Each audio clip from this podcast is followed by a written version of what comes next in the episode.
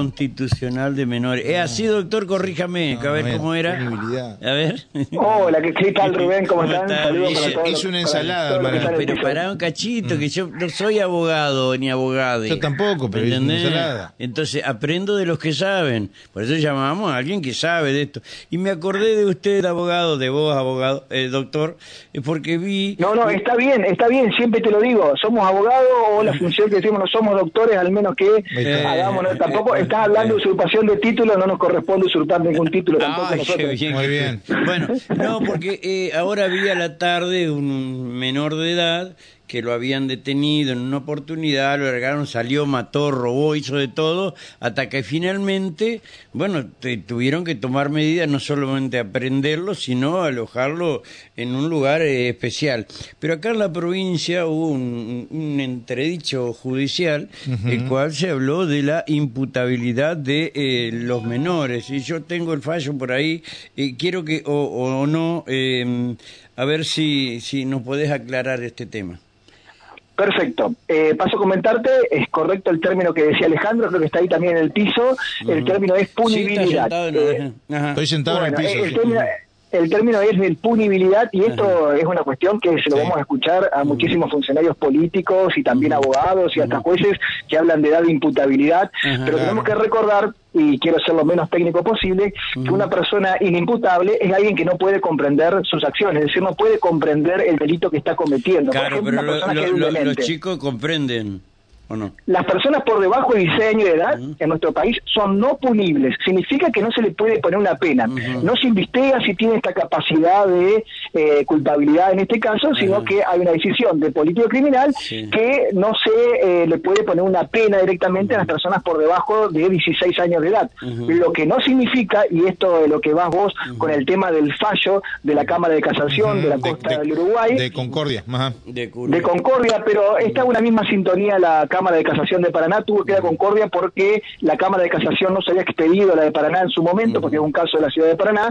entonces tuvo que integrarse con la eh, Cámara de Casación de Concordia y estableció que el proceso penal con personas por debajo de 16 años de edad, en 16 y 14 años de edad, no es inconstitucional. ¿Qué pasaba? Hubo un planteo de la defensa pública que decía que a las personas por debajo de 16 años de edad no se lo podía someter a un proceso porque utilizaban el término que decías vos, eran inimputables.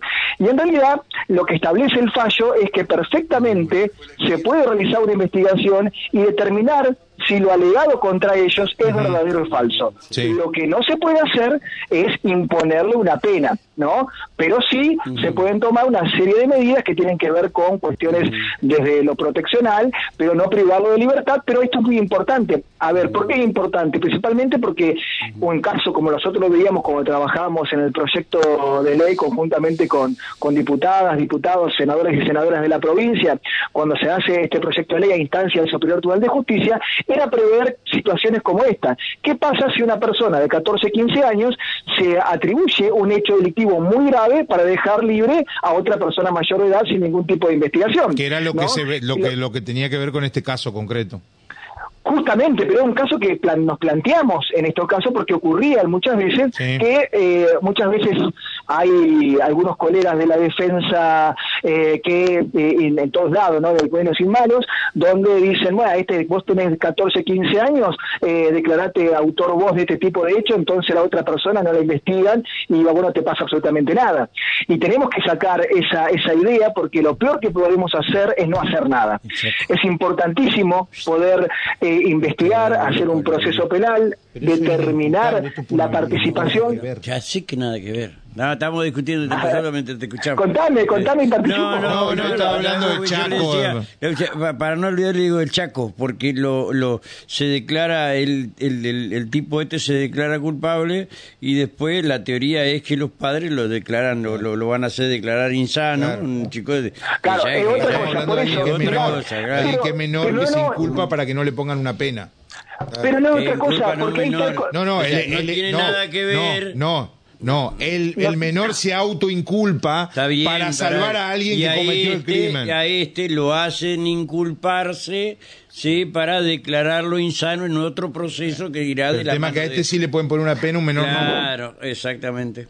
Al menor No, no, lo- pero fíjate, Fíjate, Rubén, fíjate, fíjate Alejandro, que Sí. lo que trae a colación sirve para entender los términos. Claro. Claro. Lo declara inimputable, es decir, no es un menor de edad, es una persona que en principio quisiera hacer pasar como que no pudo comprender la criminalidad de su acto. No tiene nada que ver con la edad. Por debajo de los 16 tenemos que hablar que son no punibles, por supuesto, si una persona de 15 años tiene una enfermedad mental, aparte de no punible va a ser inimputable. Claro. ¿Se entiende? Eh, en, en esa en esa cuestión pero pero es importante pues, eh, eh, en esa en esa cuestión de, de poder entenderlo de esa forma y lo bueno de este fallo el que- burro. Sí. lo bueno lo bueno de este La fallo mentira. es que a partir de ahora se van a poder hacer en la provincia este proceso con personas no punibles Ajá. O sea que el acá en adelante, porque está, este fallo, esta sentencia estaba paralizada, eh, de acá en adelante se van a poder realizar estos procesos con no punibles, como es en la provincia de Entre Ríos, reitero, ante hechos muy graves como homicidio o violencias sexuales. Ya, está bien, está bien. Claro. Eh, ¿Y cómo, y cómo, cómo, cómo sigue esto? Bueno, ahora por lo que tengo entendido en este fallo, no se había hecho una, una- un proceso contra esta persona menor de Ajá. 16 años de edad, por lo tanto ahora deberá hacerse ese proceso para que, como dice el fallo, tenga la posibilidad de defenderse y no únicamente autoincriminarse en este caso, como había hecho anteriormente. Claro. O sea, para pasar Bueno, en limpio, eh, no es, eh, o sea, es, es constitucional el proceso a este, eh, menores este, no punibles. No punible, reitero, ponerle eh, una pena no se puede, eso sí, porque es Claro, una cuestión que le corresponde a la, a la ley nacional, pero sí realizar un proceso para determinar si lo legado contra ellos es verdadero y falso. Y esto es muy importante, ¿no es? Porque muchos podrán decir, bueno, ¿y para qué se le hace un proceso con todo el dispendio jurisdiccional que implica esto si no se le va a poner una pena? Pero implica o sirve para una implicancia subjetiva y una responsabilización, eh, principalmente para poder trabajar con los equipos técnicos posteriormente, y por supuesto también para la víctima y los familiares de la víctima dar una respuesta de qué fue lo que sucedió, porque como siempre le menciono, el derecho penal, la finalidad única no es aplicar penas, sino la principal finalidad es la averiguación de la verdad histórica de qué fue lo que sucedió. ¿Fue por unanimidad el fallo?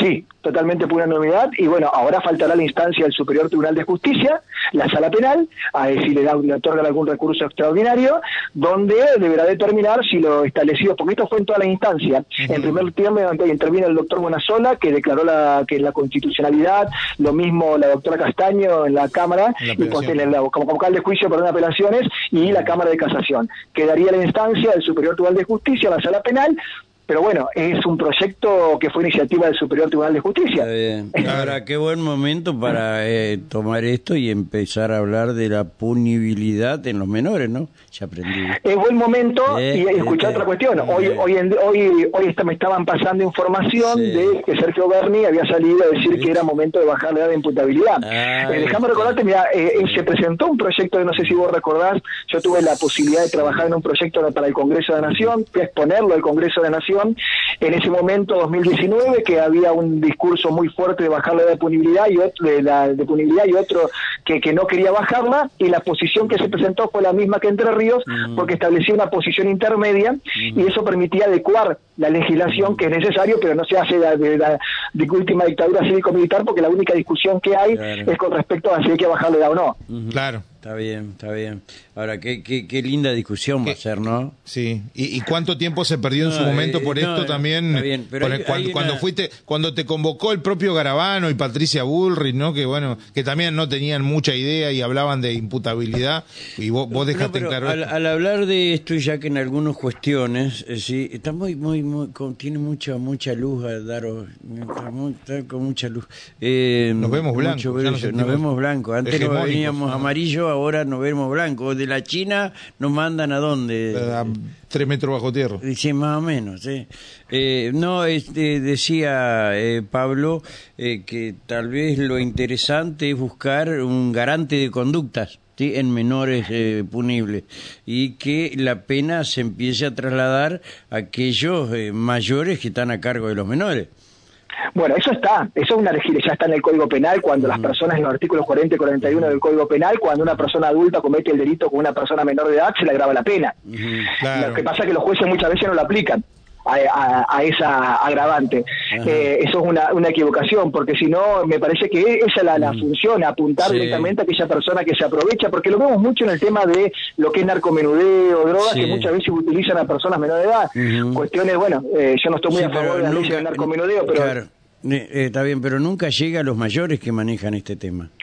Exactamente, porque quien meten en el búnker es una hay- persona de hay 15, una 16 gran años. falla en, en- en- no sé si eh, está en el código me decís vos pero hay una gran falla en, los fiscales que manejan esto el que el Sí, narcomenudeo agravante. debería contemplar eh, esta situación Mira, a mí lo del narcomenudeo a mí me parece que no da ningún tipo de solución, sea con adultos o con mayores. Eh, no, no, porque la, la realidad es que no se llegó a atrapar a nadie porque los juzgados federales, la información que tenían, la justicia federal, la información que tenían para llegar a los peces grandes a la que le daba el, el pequeño comerciante Claro. o la venta al menudeo. Ahora sacarle esa competencia a la justicia federal, dársela a la provincial, lo único que hace la justicia provincial es meter presa a personas mayores, muy mayores, señoras de más de 50 y pico, 60 años, que lo ven como un ingreso familiar más que un acto de delincuencia, ¿no? Y para terminar con este flagelo, a ver, yo creo que te lo he comentado alguna vez, eh, el tema de la droga bueno, no lo va a terminar con el narcomenudeo, todo lo contrario, porque esto es como si tenés un problema de hormigas en tu casa.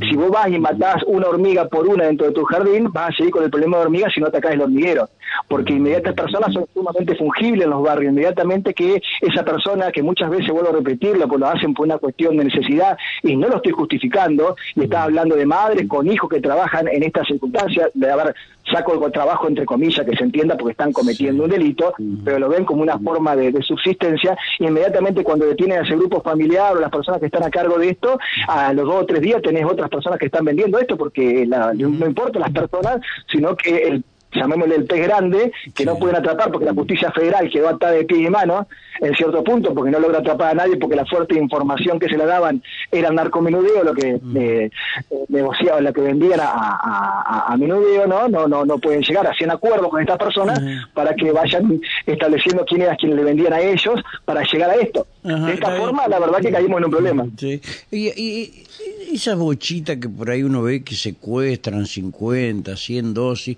¿a dónde van a parar? Porque yo en ningún lado veo cuando van a incinerar eso. Se- No, eso ¿será, par- es- será parte de un juicio. paquete o sale a la No, no, reventa? Julio. Como cuando roban la- la- No, las armas, ¿viste? Que la- no. Acá había uno que secuestraban las armas que eran malavidas o que no tenían no tenían legalidad para circular, y entraban ahí y había una persona que sacaba y las vendía. ¿No será lo Oh, mismo? te- terrible, Llevan, terrible, llevan, llevan la- la- la- todas las bochitas al juzgado y después saldrá todo a la venta nuevamente. No, no, eso queda, queda en mano posteriormente de, de- de que que secuestra y se incinera. tenemos, que, tenemos que creer que es así, Rubén. Ay, ay, ay, ay. No sé, no sé, no sé. Yo sé que hay algunos fiscales que andan con flores en los bolsillos. Y deben ir al cementerio. Y claro, por eso sí, la policía les pregunta qué lleva ahí, señor, una flor. Ah, qué rico olor que tiene. Una flor en el local, una flor en el local.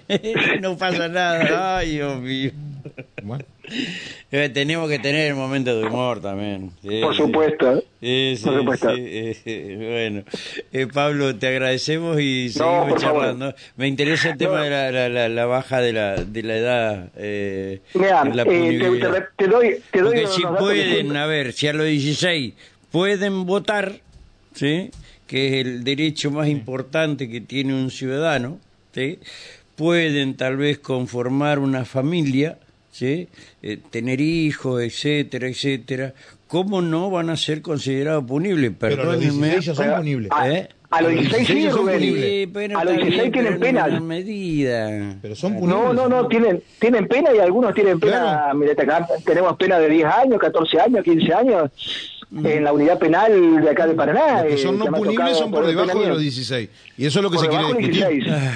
Ay, Dios mío. Bueno, A ver, y no la discusión, a ver, vuelvo a repetir, porque cuando vos lo decía Alejandro y Rubén también, cuando me tocó ir a Buenos Aires y confrontar con los datos duros de cuántas personas por debajo de 16 años de edad cometían delitos graves, eh, no, no se puede dar la discusión bajo ningún punto de vista, es decir, es ínfimo. Estamos hablando del menos, menos del 1%, menos del 1% en la franja, fíjate, de 10 18 para abajo. Claro, Eh, decir, no, hay- no hay eh, datos eh, casi eh, 16. Claro, pero ¿por qué pasa eso? ¿Porque no cometen hechos o porque hacen Hechos graves estamos hablando, no, no, Ah, estamos hablando ah. de homicidios, Ah. que es donde hay que intervenir. ¿eh? Yo Mm. pienso que hay que intervenir en delitos muy graves, en lo que son cuestiones de homicidio, violencia sexual o delitos cometidos con armas de fuego. Eh, porque es grave, son esas tres circunstancias que establece la ley provincial. Eh, en esta cuestión de delitos, En, en ahí donde, donde gobierna la reta están empezando a aparecer todos estos temas. en todo en todo el país. Mira, si yo te digo una cuestión, ¿sabes la cantidad? Si se aprobaría una ley de bajar la edad de punibilidad, no se, no, no, no se podría aplicar directamente porque implicaría mínimamente en cada provincia una especie de unidad penal para personas entre 14 y 15 años. Claro, pues tampoco lo pueden mezclar. Con en el facilismo, No dejamos todo- todos los criminales de 15 y 16 años sueltos, no hay problema. No, no, que esa no es la idea porque, a ver, eh, vuelvo a repetirte, hay una cuestión que vos algo tenés que hacer. El peor mensaje es no hacer nada. No te digo privarlo de libertad en esta franja porque no vas a cometer ningún tipo de solución, pero sí trabajar. A ver, los resultados, te lo digo de la experiencia, Rubén. ¿Sabes cuál es el índice de reincidencia que tenemos en Paraná? No. En personas por debajo de 18 años de edad, Ajá. de cada 10, menos de uno. Fíjate. Eh, por eso, porque es, a ver, muchas veces se confunde la estadística del menor o el mayor. ¿eh?